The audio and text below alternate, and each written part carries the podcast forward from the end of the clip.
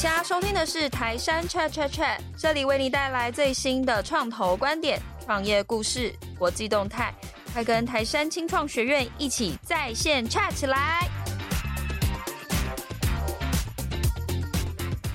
！Hello，大家好，我是台山的 Pola。我们首先先欢迎我们的客座主持人，Inside 的资深记者 Chris。大家好，我是 Casting Hosting 钟孝金 Chris。今天一样，我们跟大家分享透过数据快速秒懂全世界的新创变动。我们看到了来自 CB Insights 的最新的数据，截至今年第三季，呃，全球有两千两百八十一件的并购案。虽然它已经是连续两季的一个下滑，不过我们整体来看，从二零一八年到现在，它还是位于历史的一个高点。那其实今年有一些算，因为大家可能知道，今年就是比较属于新的一个景气循环的来临，所以有一些呃专家他会建议说，新创如果你手头有资金，他是可以考虑海外并购这样子的方案。那其实今年我自己有感受到台湾新创圈的一些并购案例越来越多了，不管像是例如说关键评论网并购爱料理啊，或者是踊跃健康收购 iFit 跟 ECFit 的一些部分业务。不晓得 Chris 在你的就是采访这些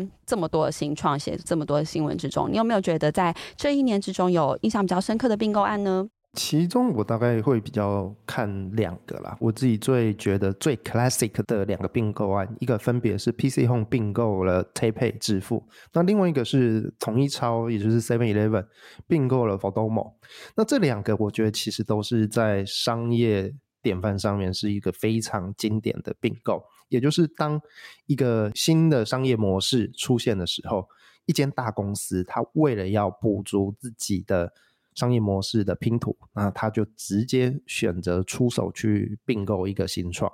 那像 PC Home 并购 TapPay 支付这件事情，就是我们知道，其实 PC Home 在过去几年呢、非常的重视在所谓的 FinTech。那 TapPay 这间公司其实是它是在做先买后付这件事情，它是不用信用卡的先买后付的金融科技。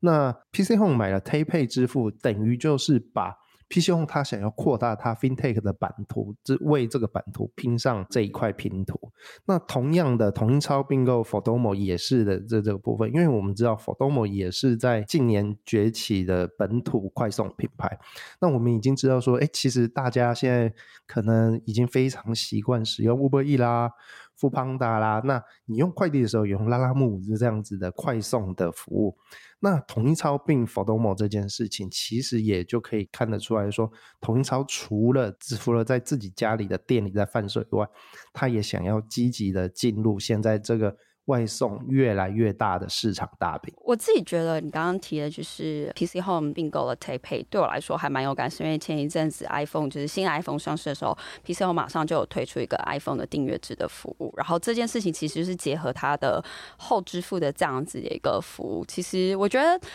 就是我自己是詹先生粉丝，所以 很期待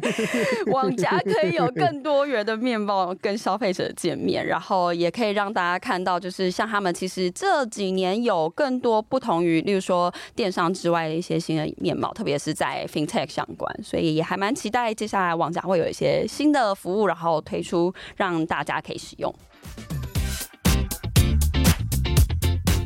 我们今天。的创新与它的产地，想要聊的题目呢，跟之前就是比较干货、比较就是硬实力的一些议题上来说是比较不一样。我们想要从比较用人留人这样子的角度，因为其实新创招聘人才这件事情一直是一个永恒不变的痛，就是怎么样吸引好的人加入，然后他就可以有机会带动你的公司的成长。今天我们邀请到的来宾，他本身在这两年拿下了。就是非常多的最佳雇主品牌有关的一些奖项。我们先热烈欢迎今天的来宾，是爱卡拉的共同创办人暨执行长 Sega。Hola，你好，Chris，你好，我是艾卡拉的执行长 Sega。各位听众朋友，大家好。Sega，我这一次我们想要聊聊人才的问题嘛，我就先开个头啦。嗯、其实我觉得，在我工作经验接触真的蛮多新创 CEO 里面，我觉得人才真的是一个大问题。嗯，而且我觉得某种程度上，人才这件事情的 issue 又不是那一种很简单可以一以贯之，就是嗯，每一间公司都有每一间公司自己的文化，这也代表这些不同的文化一定会非常大的程度影响到他们能招到什么样的人。嗯，所以我觉得在招募人才这件事情，其实它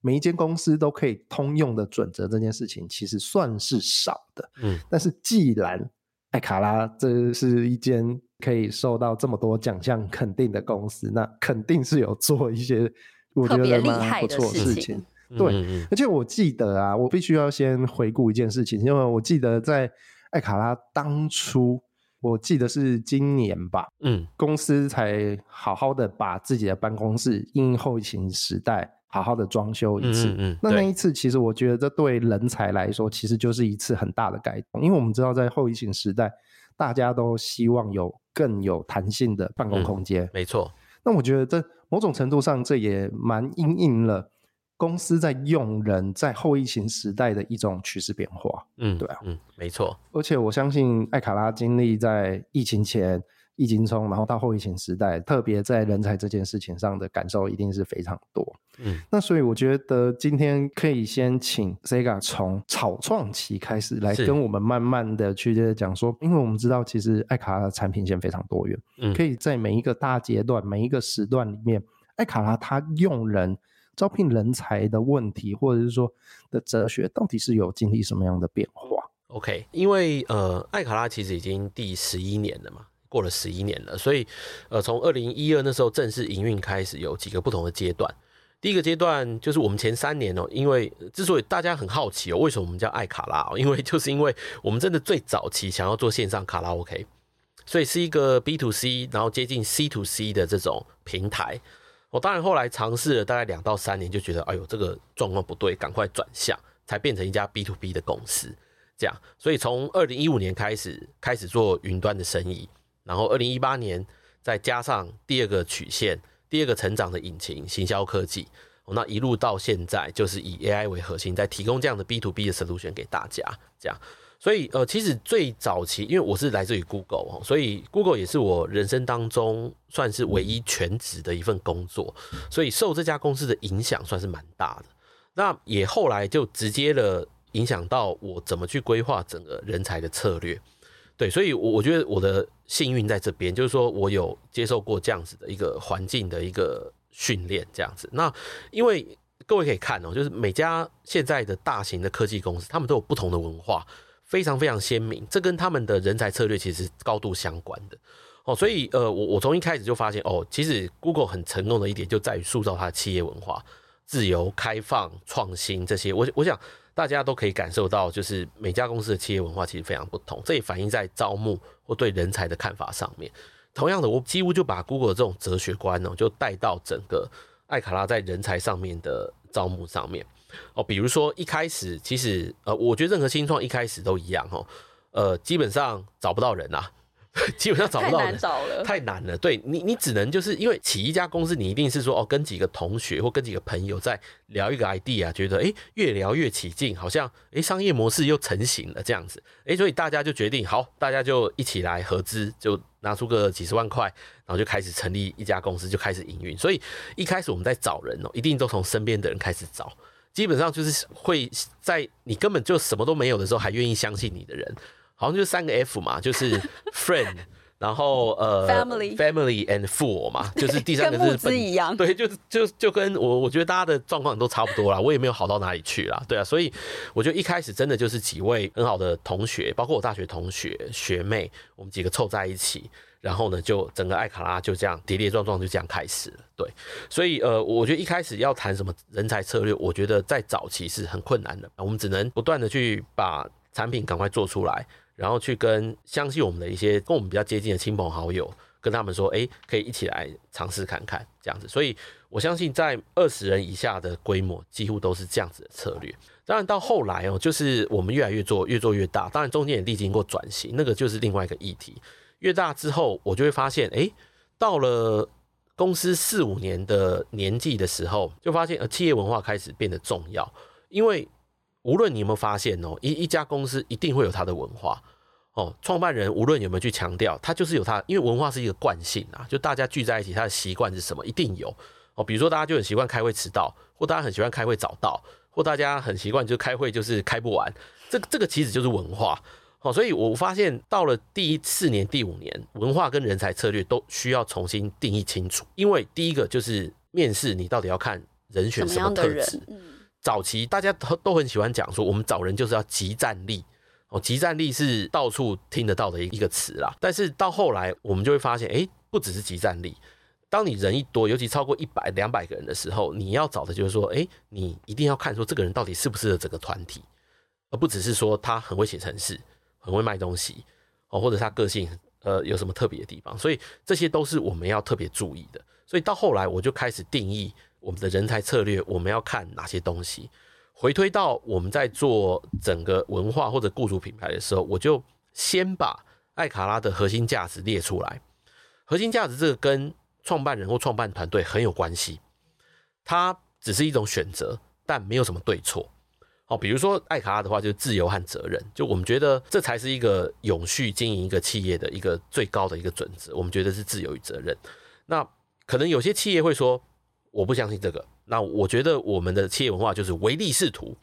有钱就赚，求来就打，呃，这也是一种企业文化，没有什么对错。就像我们讲的，没有什么对错，所以我们其实不用去说别人的企业价值观什么有什么问题。但是企业价值观会影响到你怎么找人，以及你后来找进来的人到底跟你合不合这样子。所以从企业价值观出发，我们就有新的人才策略一整套，就是说我们要看人选的哪一些特质。比如说我们现在很希望找到的就是很有企图心哦，然后很具备成长心态。这两个是我们觉得除了专业以外最重要的特质，所以其实艾卡拉在整个人才招募的这个变动的历程上面，分阶段也各有不同。早期跟大家一样，找亲朋好友认识的，再来我们要找集战力，以专业为主。在后面第三段，专业和人格特质必须并重，这样子。所以我们其实也是历经这样的一个过程，一路走过来的。我想请教一下，因为听起来是有不同阶段，在每一个阶段。嗯促使你决定要转变，不管是企业文化的转变，或是人才策略的转变，是因为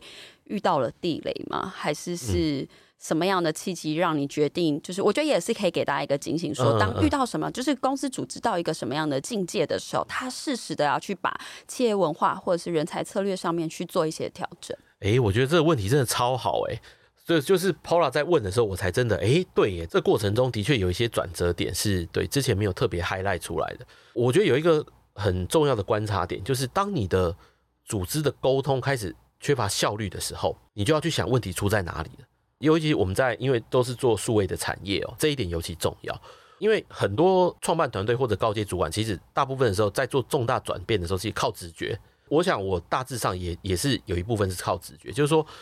为什么我到后来就哎，就是人接近一百个的时候，我觉得嗯，这个企业文化得开始要建立基础，是因为我发现大家对于很多怎么做决策的方式没有共识，就做决策有很多方式，然后基本上只是选择，没有什么对错哦。比如说一个小的决策，大家可以尽量避免犯错，那另一种方式也是，就是说反正犯错没关系。我们马上修正就好，这其实是两种不同的风格。对对，那那个时候我就发现，哎，其实大家对于像这种很琐碎的这种沟通哦，开始有些有些争论，然后就没办法达成共识。我就发现哦，其实就整家公司的原则还有文化不清楚。对，因为当你的一家公司的原则和你的文化很清楚的时候，其实第一线的人是很好做决定的。好，比如说对外包装，对媒体在发布一些消息的时候，我们就坚持呃百分之百。资讯一定要精准哦，做七十分就讲七十分。那当然，有的企业他可能说，哎，我我做八十分，但是我包装到一百分，这就是选择的不同哦。其实没有什么对错哦，纯粹就看你当时的策略是什么。所以像这种很细微的地方，我们就会没有定义清楚，就会造成说，哎，大家就是你觉得对，我也觉得对。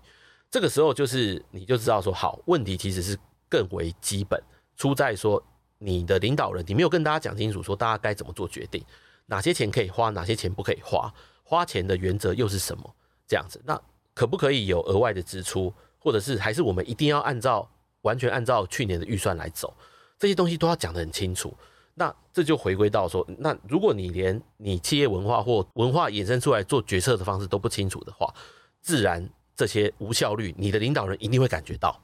对，所以当时就是在每一个阶段之后，我就是感觉到说，诶，好像又遇到瓶颈，又遇到瓶颈，我就会回头去看说。到底有哪些东西需要改变，需要再强化？所以刚才破瓦问的问题，我觉得就是说，当我感受到说，诶，整个组织好像速度又慢下来的时候，那就是你得去检讨说哪些基础设施该改变了，文化就是其中一个很重要的。我想到我我这几天听到你受访的时候，你有提到说你本身是工程师，所以你的个性里面有理性的层面，就是工程师的性格，同时有一些呃浪漫的性格，所以才会去创业。然后我觉得你刚刚面对你自己刚刚提到说人才策略这些修正的过程，就是一个很理性的过程，因为你会去检视这些中间发生到的问题，特别强调就是跟没有效率的这件事情，就是非常的工程师。对对对，哎，这其实里面有感性的成分啊，就是说，因为我我观察人的互动其实是。细腻的，对，我就会发现说，哎、欸，他们的他们到底在吵什么点？这样子，当然一方面是逻辑的，但一方面也是对人的这种感受，因为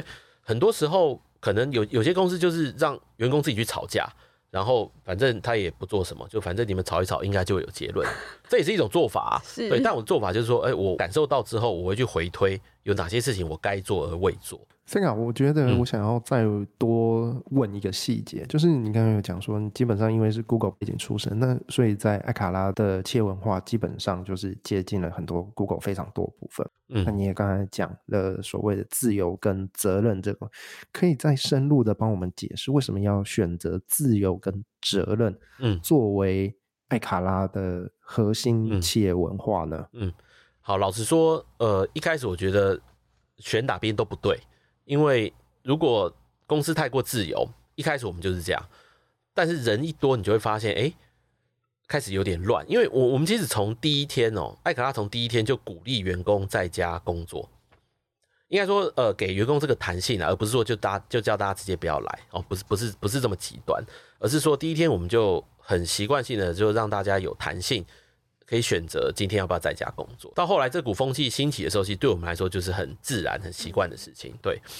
那后来我们当然有发现说，呃，如果只有自由的话，很多的事业发展其实会缺乏纪律，比如说 KPI 或者 OKR 定得不清不楚哦，这些在后来就会产生出来，就说目标到底是什么，然后我们到底往什么方向走，不能都是完全就是让大家呃没有组织的去讨论，没有架构的去讨论。所以，我们到后来其实就希望两者并重。那做法其实很简单，不是二选一，而是说加一点责任的时候，你也加一点自由；加一点自由的时候，你也加一点责任。比如说，我们在让大家在家工作这件事情的时候，我们给大家越大的弹性，我们就是目标导向，我们要越清楚。所以，我们会要求每个人在每一季的 OKR 或 KPI 是什么东西，要非常非常清楚，而且检核点、检核的频率这些都要定义清楚。那剩下的就交给大家，剩下的就是你要何时何地用什么方式完成工作，没有关系，这可以自己决定。所以我觉得这就是自由和责任并重的精神，就像一个天平一样，两边的砝码都要一起挂上去，对，不能只挂一边，那就会失衡。因为如果只有责任，你就会变成是一个集权式的领导，对对，那集权式的领导很可怕哦，就是说如果独裁者如果是很开明的一个君主的话，那会很好。但如果独裁者是一个会做错判断的人，那整个组织就完了。对，所以两者必须并重。那一方面就是 top down 也要有，bottom up 也要有这样子。所以在创新上面也是一样。因为如果你一家公司没有自由的话，那很多来自于工程师的很好的 idea，他就不会被听到。那你无论是高阶主管，他们脑袋再聪明，他们也一定会有忽略的地方。所以没有自由的环境，就不会有这些东西。这样子，所以这个这个就是我当时觉得说两者。不可偏废啦，就是少任何一个组织走的路，可能都不会太长，这样子。所以这就是我当时的一个一个决定。当然还有一些我个人的色彩在里面。所以就是还是回到，就是创办团队其实很重要，因为它基本上塑造了你整家公司未来会怎么走。哦，无论他们到最后在不在，或者是他们有没有讲清楚自己的习惯是什么。所以呃，我自己第一个就是我的受的家庭教育非常日式，因为我妈妈是受日式教育长大。那我自己在成年之后受到的教育，还有工作的环境都是美式的，对，所以你就变成说美式就是开放、自由、创新，日式就是非常的拘谨，讲究纪律，然后有恒心毅力、职人精神。所以我其实就把这两个融合在一起，变成我一个很独特，就是我我自己也可以切换的一种模式，这样子。对，所以我觉得这跟我的个人色彩也有一点关系。在招聘人才的时候，就是特别是公司，其实像像以现在来说哈，公司现在要面临就是东北亚、东南亚，嗯、他要的人就是在能力上，或者是说在属性上，不晓得，就是我我的猜想可能都有一些不一样。所以在你们招聘上，对外的一些选择人才上，现在策略会是有哪一些呢？特别是在前进日本。那在设海外办公室这件事情，嗯、特别是要去海外打滩头堡这件事情上，选择要去当地的人才是怎么样去选择的呢？就比如说，一定有人去建滩头堡嘛？那嗯，头几批这些人员是怎么样去挑出来？又是在怎么样去当地 hire 员工的？了解。好哦，我觉得这个这个问题真的是太重要了，因为尤其是进海外市场这件事情，以我们来说，先分享我们的状况。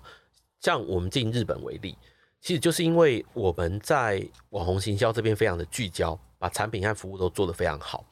渐渐的吸引到一些在台湾的日本客户，让我们开始跟日本有一些连接。那有了连接之后，我们就知道了，哎，当地日本的市场的情况，还有日本人才市场的一个状况，包括在当地工作的一些台湾人的社群。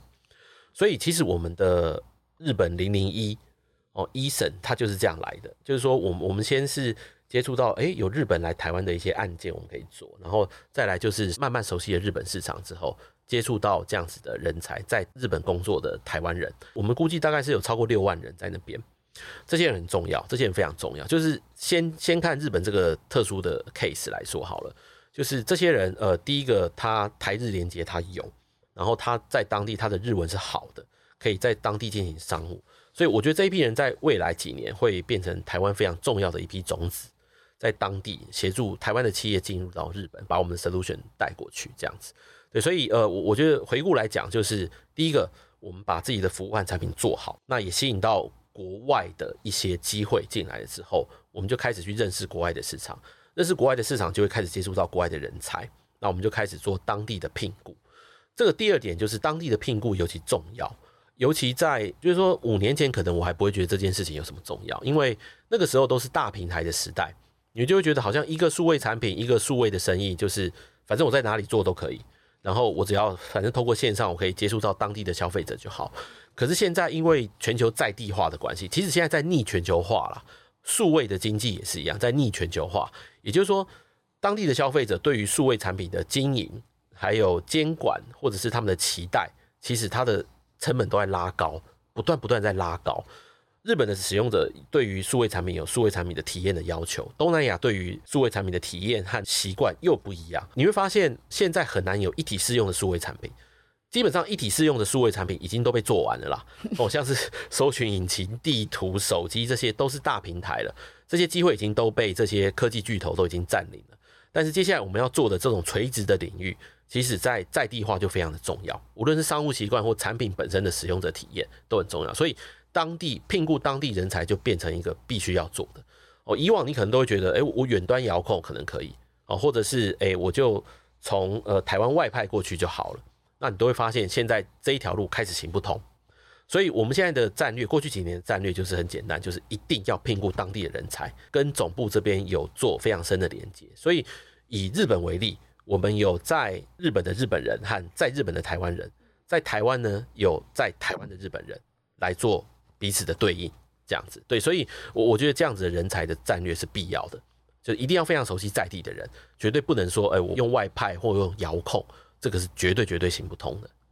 这个给现在就是蛮多要前进海外的新创来说是一个很好的提醒，因为确实我们身边也有一些公司，就是今天在当地有事情、有客户必须要去的时候再过去。那确实这样在在地的连接上面，特别是像日本这样子的一个特殊的市场上，那个人的连接上就会变得降低非常多。没错，没错。那我也想要继续请教的是说，其实我我觉得在对外的一些讯息上面有感受到，就是呃，不管是公司的福利啊、公司的环境、对于人才的重视等等，都会让一些呃有志加入新创，或者是说想要加入爱卡拉的一些朋友们，就会觉得是一个爱卡是一个很不错的公司，那其实我觉得这是一个经年累月就是累积下来的，特别是在雇主品牌这件事情上面。不晓得呃，Sega 有没有一些算是投入这么多年，因为听得出来，至少在例如说公司创立四五年的这个时间点开始，你发现人才策略是必须要去调整。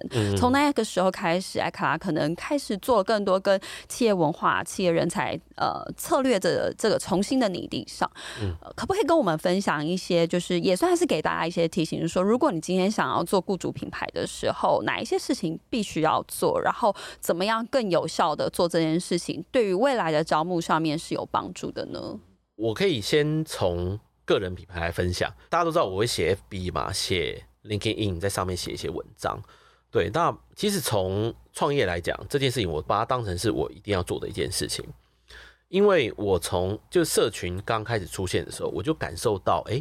个人品牌的影响力一直在提升。所谓的当时叫做自媒体嘛，到现在这个大家还在用啊，这个这个词。所以，呃，其实我做自媒体有一个很重要的原因，就是因为我想省钱。对，因为因为行销真的很贵啦，哈。那我就发现，要是我个人有一些触及率或者有一些影响力的话，哎，我在宣传事情的时候，在 promote 我自己爱卡拉的时候，我会觉得很轻松。这样子也的确哦，就是我们这边有特别去计算到底因为这样省了多少行销费用，但我觉得应该是蛮可观的，应该是相当可观，所以。这个是我一开始在做对品牌的一个想法，因为其实我就把自己连接到，就是跟艾卡拉绑在一起，哦，就是我就是艾卡拉的一个呃公众脸这样子。那后来呢，在雇主品牌这边，其实我是很晚才认识雇主品牌这个字的，大概在二零一七一八年那个时候，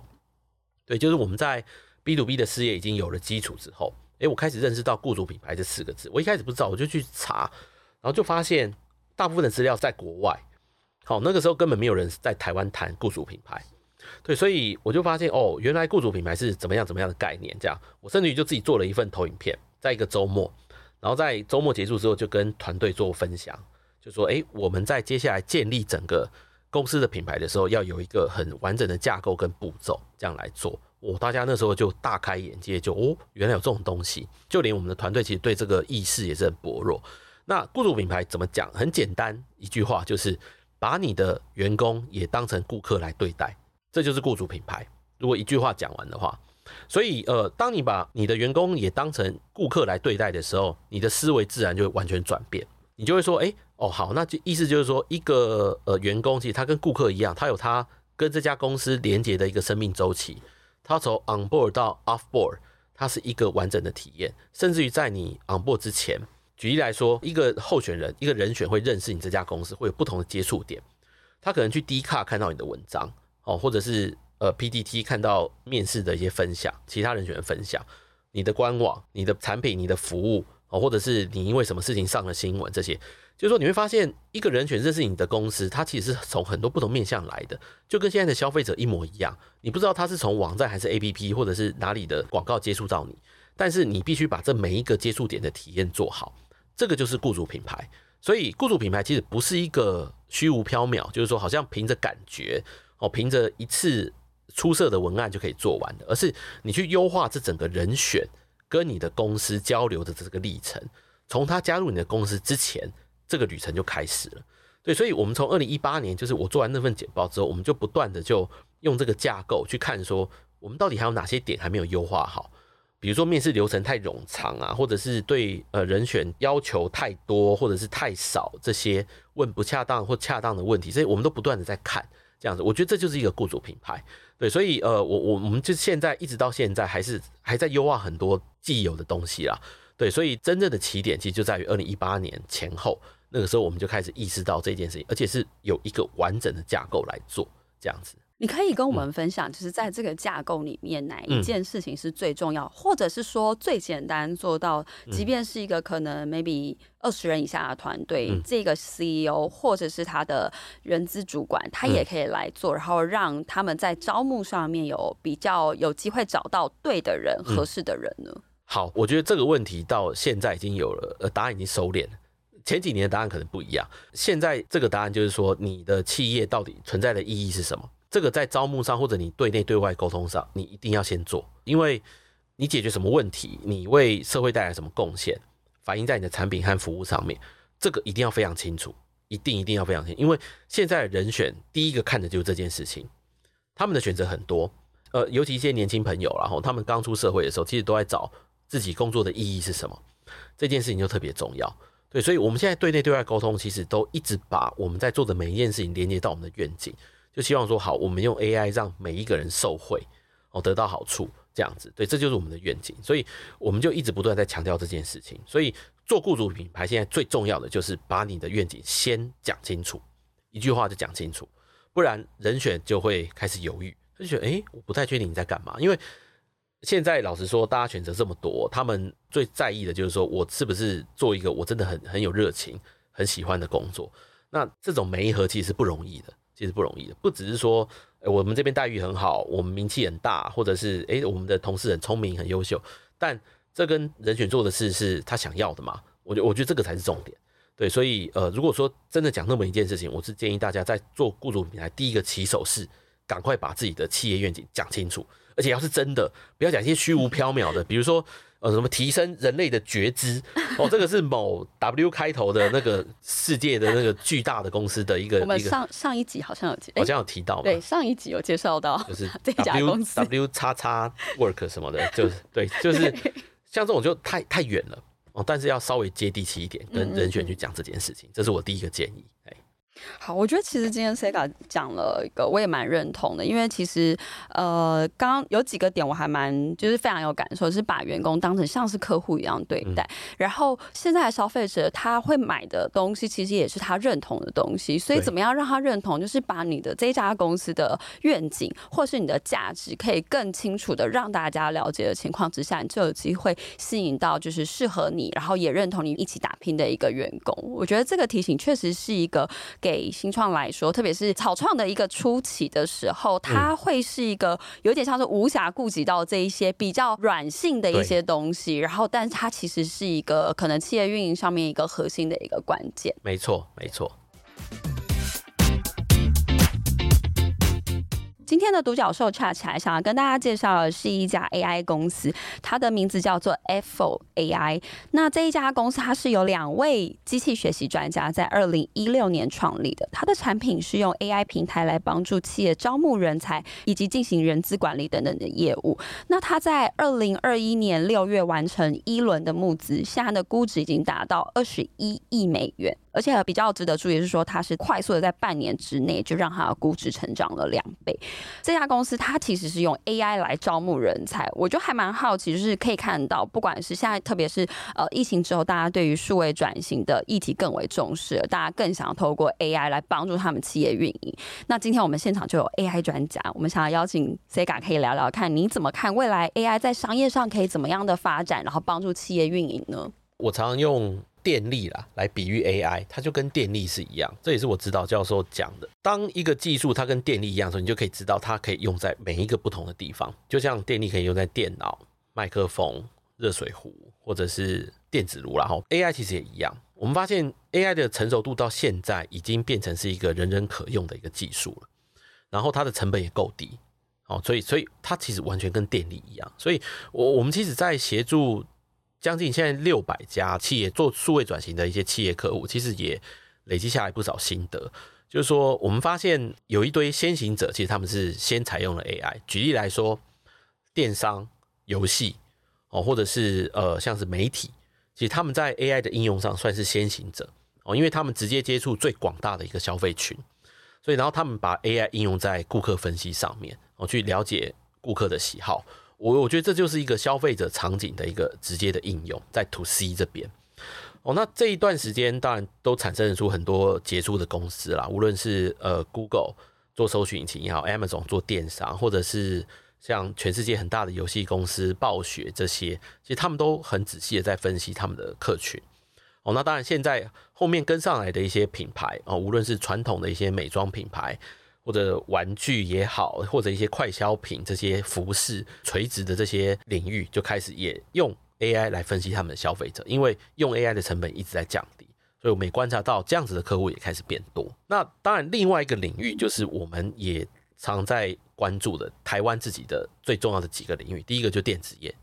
第二个就是传统的制造产业，哦，还有金融业这几个。这几个是我们定义，就是呃比较延在主流上面比较延迟的几个产业，因为他们在呃新科技的采用上其实比较小心的，比较保守的哦，那金融业的话，因为它特许行业嘛，所以它的 IT 的旧有的组织、旧有的架构其实本来就很庞大。就是说，你要它采用新技术的时候，其实它要导入期会很长。同样的制造业和电子业一模一样，但是在今年，从去年底到现在，这件事情开始改变了。我们发现他们也开始把 AI 还有云端当成是他们一个延伸、他们一个算力的一个方式，开始在采用、拥抱这些东西哦。因为 AI 现在大部分还是部署在云端啦。所以我们也看到这些传统的产业开始用 AI。第一个，像以制造业来说，来改进他们的制程，